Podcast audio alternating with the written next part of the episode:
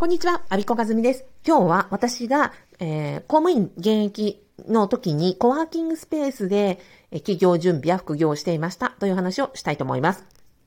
えっと、私がですね、あのー、今、利用しているコワーキングスペース、ドライブさんというところで、実は、あの、インタビューをあの、していただきました。私が、まあ、普段、あの、この、なんですかね、ラジオを撮ることもありますし、いろんな作業をしているコワーキングスペースで、あの、私の今の活動とか、現役公務員時代からどうやって今のその公務員が職場で話せない話を聞く人になったのかという、あの、インタビューをしていただきました。あの、ご経済ありがとうございました。で、私のそのコワーキングスペースの出会いはですね、実はその現役中からだったんですね。で、まだんだから、利用し始めたのは2018年とか9年ぐらいでした。なので、うん、まだコワーキングスペースという、うん、名前もあんまり認知されてない頃でした。それでもね、札幌市内には、うん、今まで10カ所ぐらいはあの利用していて、あちこちあの使っていたんですね。で、コワーキングスペースを利用したことのない方に向けて説明しますと、まあカフェっぽい感じで、ただ、あの、飲み物を飲むんじゃなくて仕事をするスペースなんです。私のようにその会員登録をして、いつも行けるみたいな感じでもあるし、一時利用、ドロップインと言って、例えば1時間いくらだけいますとか、1日いくらですとか、というその会員登録じゃなくて一時的な利用もできるスペースです。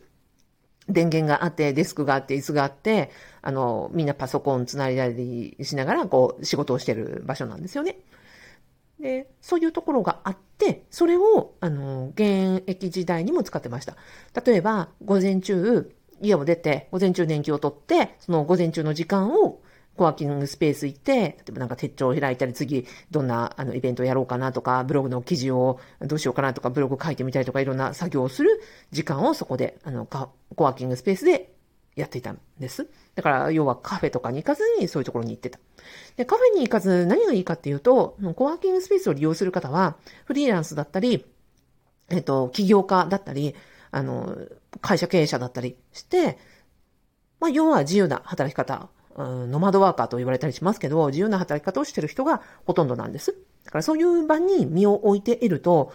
うん、いい意味ですっごい違和感があったんですよ。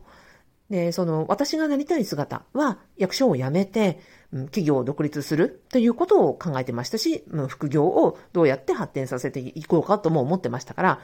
そのコワーキングスペースには自分が目指したい姿のライフスタイルを送っている人がたくさんいた。だから、私はそのカフェ、スタバに行くでもなく、ドトール行くんでもなく、コワーキングスペースに同じお金を払うんだったら行っていたんですね。で、その役所に出勤する前に行くじゃないですか。朝家出て、コワーキングスペース行って、あの、なんかパソコンを広げたり、手帳を広げたりしてると、まあ、違和感あるんです。なんでかな、あの、役所に行くような格好で、例えば今の冬だと、私、まあ、セーター着て、えー、スカート履いて、タイツ履いて、ちょっとなんかローヒルのパンプスみたいなの履いて、で、コート着て歩いてるわけです。そんな変な奇抜な格好してるわけじゃないんですけど、コワーキングスペース行くとね、浮くんですよ。なんか違うなって、本当に空気感が違うなって思ってました。でもその違和感がとっても大事で、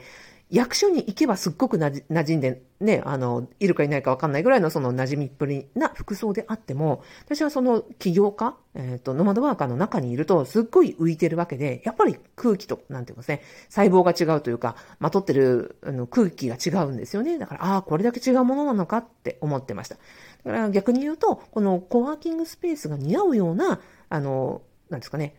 うん、自分のあの、コンディションというか、空気感が持てるようになれば、逆にもう、それは公務員卒業、公務員の方が違和感があるわけで、えー、そっちのコワーキングスペースが似合うようなライフスタイルになろうと思って、意識的に利用していた。というところです。またね、コンワーキングスペースに行くと、そうやって起業したい人とか、まあ、起業したての人とか、あとは、そういう、うん、そうですね、ノマドワーカーになりたい人のための、その説明会があったりとか、